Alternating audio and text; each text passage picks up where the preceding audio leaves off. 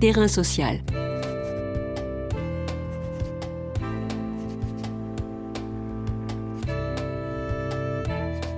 Hugues Chevarin. Pierre Verdrager. Pierre Verdrager est sociologue, chercheur associé au Centre de recherche sur les liens sociaux, le CERLIS, de l'Université Paris-Descartes. La récente affaire Joël Le Squarnec, condamné à 15 ans de réclusion criminelle, également mis en examen pour viol et agression sexuelle sur 312 victimes potentielles, est l'occasion pour Terrain Social aujourd'hui d'éclairer le sujet de la pédophilie et sa complexité. Terrain social.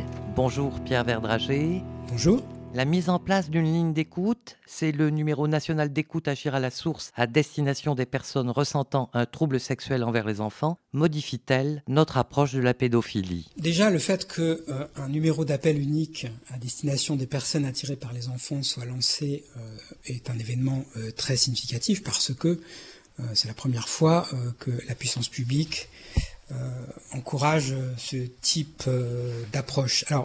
C'est pas tout à fait inédit dans l'histoire. Il y a déjà eu des initiatives privées qui ont euh, mis à la disposition euh, des personnes attirées par les enfants, attirées par, sexuellement par les enfants, des numéros de téléphone. Je pense en particulier à Latifa Benari et à son association L'Ange Bleu, donc qui fait ça depuis de nombreuses années. Alors de façon empirique, si vous voulez, de façon tout à fait, c'est une initiative privée, euh, sans relais nationaux. Donc là, il y a une reprise de cette initiative qui a déjà été reprise à titre privé également dans d'autres pays européens, mais là c'est l'État qui s'y met par le biais donc euh, des, des, structures qui s'appellent les CRIAF, c'est-à-dire les centres ressources pour les intervenants auprès des auteurs euh, de violences sexuelles. Donc c'est un numéro gratuit, euh, enfin le service est gratuit, les, appelants devront payer l'appel, euh, qui permet donc aux personnes qui sont attirées sexuellement par les enfants d'avoir un échange avec des gens qui sont formés pour ça et donc qui vont être euh, réorientés. Donc c'est vraiment une première euh, importante. Il y a des expérimentations qui ont été menées ces derniers mois et là le service est élargi. Donc ça traduit une rupture dans le sens où il s'agit de considérer que les pédophiles ou pédocriminels, comme on dit maintenant, doivent être des interlocuteurs valables, c'est-à-dire qu'il doit pouvoir y avoir un échange avec ces personnes et une prise en charge. Évidemment, le but est que ces personnes évitent de passer à l'acte. Hein. Tout le système judiciaire est structuré autour de l'idée qu'on s'occupe euh, des pédocriminels une fois qu'ils sont passés à l'acte. Donc là, on inverse la perspective et on essaye d'intervenir avant le passage à l'acte dans une démarche de prévention. Mais là, je crois qu'il y a véritablement un mouvement qui vise à prendre au sérieux ces questions-là d'un point de vue légal. Est-ce que la question de la pédophilie a toujours été entendue de cette manière et surtout à quel moment elle émerge? Alors, si vous voulez, au XIXe siècle, sans remonter trop loin, le, viol typique d'une personne, c'était un viol sur mineur. Donc le fait que les enfants soient abusés sexuellement par des adultes n'est pas quelque chose qui scandalise depuis euh, la semaine dernière. C'est euh, quelque chose qui a euh, durablement existé dans l'espace public.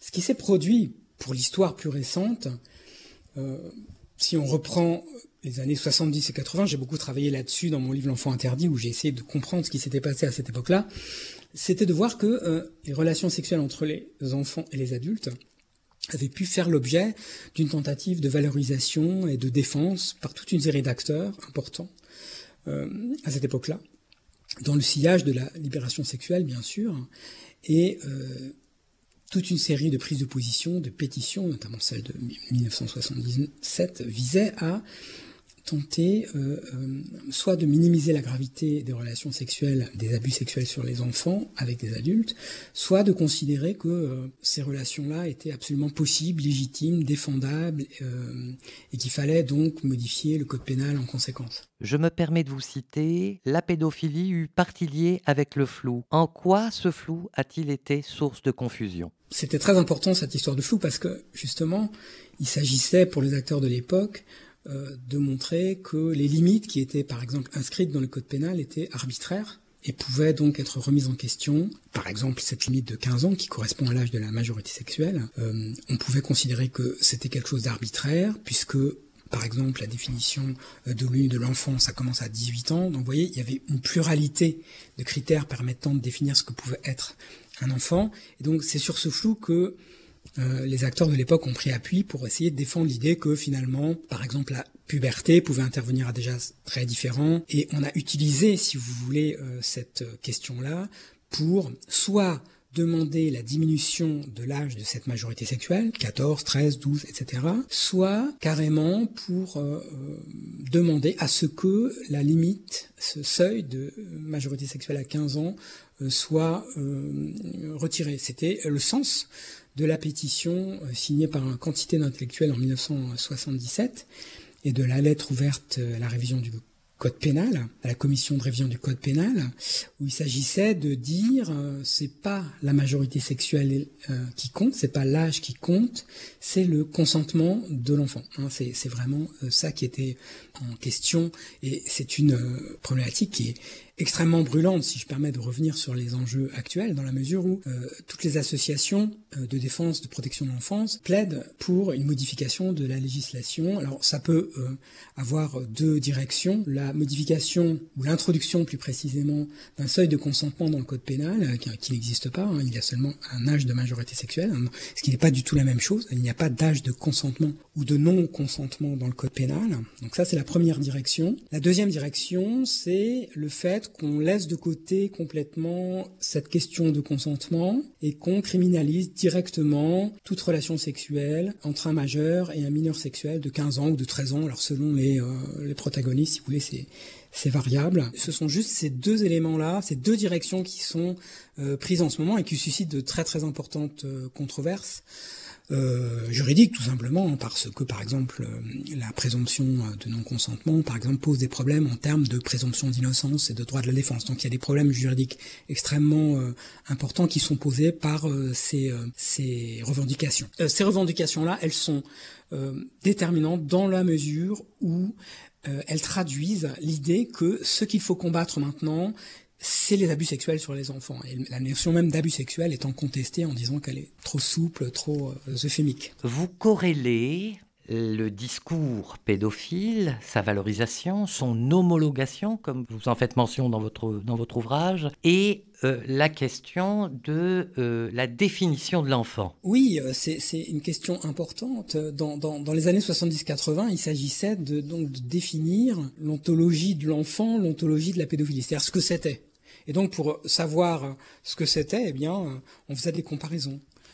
Euh, c'est le sens de l'homologation, c'est-à-dire à la fois un état de rapprochement, on, fait une homologie, on établit une équivalence et en même temps on valide. Alors par exemple, alors c'est vrai pour l'enfant, mais c'est aussi vrai pour le rejet de la pédophilie. Et une des manières, je vais prendre cet exemple pour vous faire comprendre, de faire comprendre ou d'imposer l'idée que le rejet de la pédophilie n'était pas quelque chose de bien, eh bien on l'homologuait, ce rejet, de la pédophilie avec des rejets qui avaient eux-mêmes été rejetés par l'histoire. La comparaison la plus fréquente qu'on rencontrait à l'époque, c'était l'homologation avec les juifs. Voilà. Donc l'idée que les pédophiles étaient les nouveaux juifs. C'est quelque chose qu'on retrouve de façon extrêmement fréquente et jusqu'à très récemment sous la plume de Gabriel Maznev, évidemment, qui s'est toujours posé en victime euh, des, viols qu'il a pu faire subir à toute une série de personnes, garçons et filles, et garçons de très bas âge, notamment aux Philippines. Euh, Masneff n'a cessé de dire qu'il était euh, qu'il était un nouveau juif. Alors il y a d'autres homologations qui étaient faites. Les, les, les, pédophiles étaient les nouvelles sorcières. Euh, traitait la pédophilie comme autrefois on traitait la masturbation. Vous voyez des rejets qui avaient été rejetés par l'histoire et donc, on considérait que la pédophilie pouvait elle-même être acceptée dans la mesure où elle était rapprochée d'éléments qui avaient été rejetés et dont le rejet lui-même avait été rejeté. Alors comment, à la fin de ce, long processus, on va dire d'une trentaine d'années, hein, qui va du début des années 70 jusqu'à la fin des années 90, comment a fini par émerger euh, la figure du monstre pédophile Alors je ne reprendrai pas votre langage euh, de description, je ne, parlerai pas en termes de figure du monstre parce que cette expression suggère que euh, c'est quelque chose de fictif et que c'est quelque chose euh, d'inadéquat. Je ne parle jamais moi en, termes de, figure, qui est pour moi vraiment un, terme de fictionnalisation qui, traduit une sorte de distance avec la prise au sérieux de la dangerosité de ces personnes. Hein. Donc je pense que euh, ce qui s'est passé, c'est un renversement important qui s'est opéré par rapport à ces causes qui ont été défendues dans les années 70-80, dans le sens où on a de plus en plus pris au sérieux la parole des victimes. Et c'est exactement ce qui s'est passé avec l'événement Springora cette année. Je peux dire qu'il y a eu un véritable tremblement de terre. Moi, j'ai sorti mon livre L'enfant interdit en 2013 et euh, je pense que le, principal événement qui s'est passé euh, depuis ces années-là, c'est la sortie du livre de Springora au sens où ça a déclenché une espèce de tremblement de terre qui a été rendu possible par le fait que pour une fois on entendait l'autre son de cloche, on entendait celle euh, qui n'avait eu jusqu'alors pas voix au chapitre, alors que Gabriel Maznev a publié des dizaines de livres, de journaux, de romans cet événement Springora, il est significatif à la fois parce que il y a une prise de conscience majeure dans le monde public, dans, dans, dans, dans le monde politique aussi. Il y a une prise de conscience internationale. Je, je, je tiens à dire que la contribution de, de Springora euh, fonctionne euh, dans de nombreux pays. Le livre va sortir euh, aux États-Unis, en Angleterre, en anglais. Il est déjà sorti en espagnol et en allemand. Et à chaque fois, si vous voulez, c'est un, un, intérêt massif. C'est des centaines d'articles de presse parce que on considère désormais que cette parole euh, doit avoir non seulement droit de citer, non seulement être prise au sérieux, mais cette parole doit avoir des prolongements euh, judiciaires, juridiques, avec des modifications de la loi dans le sens euh, que je vous ai indiqué tout à l'heure. Hein, et d'ailleurs, la contribution de, de d'Oméra Cellier, de Serge Garde et de Carl Zéro vise à changer l'état des choses, et en défendant l'idée plutôt que la législation doit être changée, qu'elle n'est pas adaptée par rapport à la question de la prescription. Hein, un des arguments euh, soulevés par ces auteurs, c'est de considérer que la prescription des crimes sexuels sur enfants est beaucoup trop courte et qu'il faut euh, songer à l'imprescriptibilité de ces crimes dans la mesure où, bien souvent, il peut arriver que les personnes soient victimes d'amnésie traumatique, ce qui les conduit à attendre des années, voire des décennies, pour prendre conscience de ce qui leur est arrivé. Vous voyez, donc c'est, je veux dire, il y a une maturité intellectuelle du champ politique, euh, du monde public euh, par rapport à ces questions-là, dans, le sens où on commence à comprendre un certain nombre de mécanismes. J'aimerais, j'aurais voulu aller un petit peu plus loin avec vous sur euh, la question de l'Église catholique, oui. qui en tant qu'institution a une mission éducative, du moins elle se la donne. Comment voyez-vous cette institution et a-t-elle porte-t-elle une responsabilité au regard de la pédophilie? Particulièrement l'Église catholique, hein, dans les institutions religieuses, dans les, à l'intérieur des religions abrahamiques, mais aussi à l'intérieur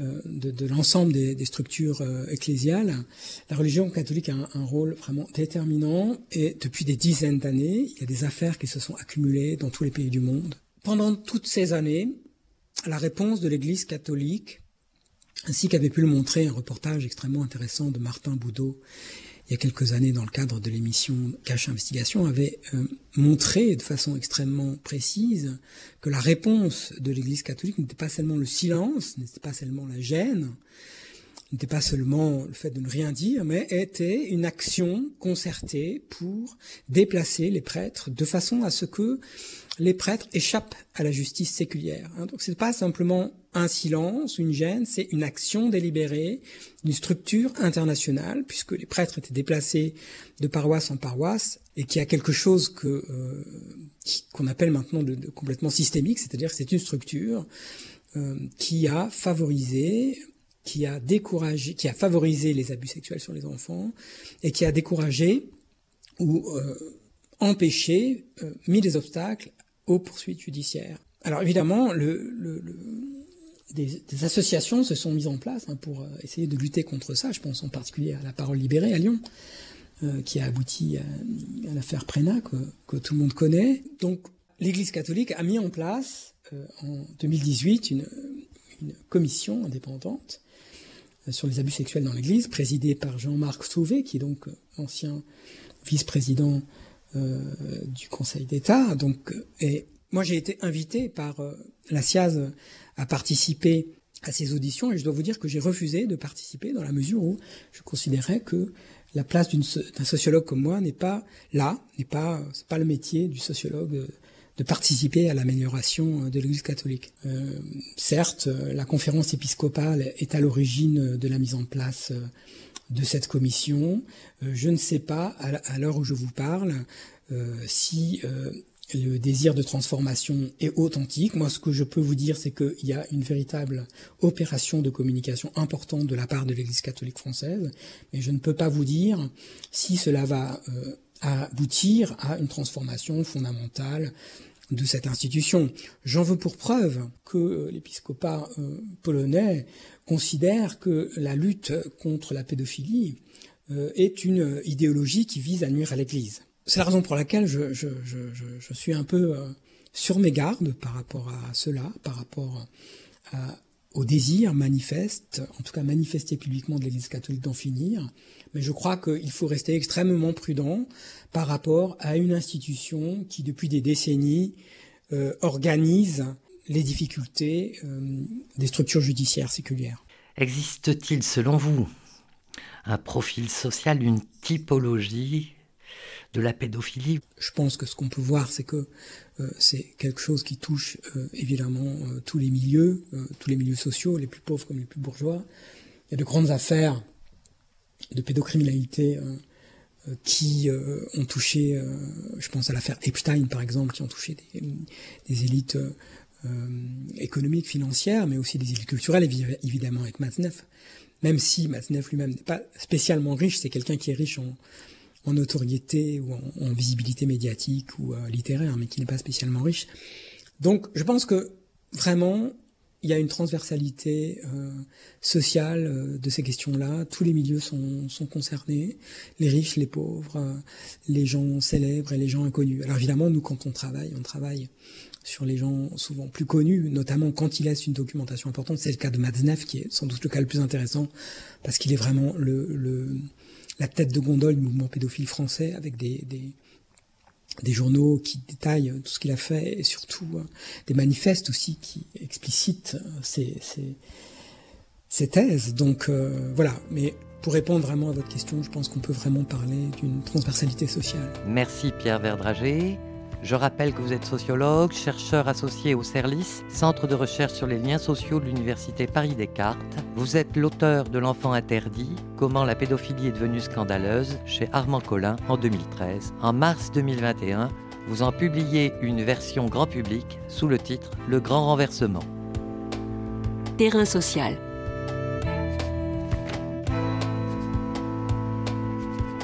Tous les podcasts du chantier sont à retrouver sur lechantier.radio et sur les plateformes d'écoute.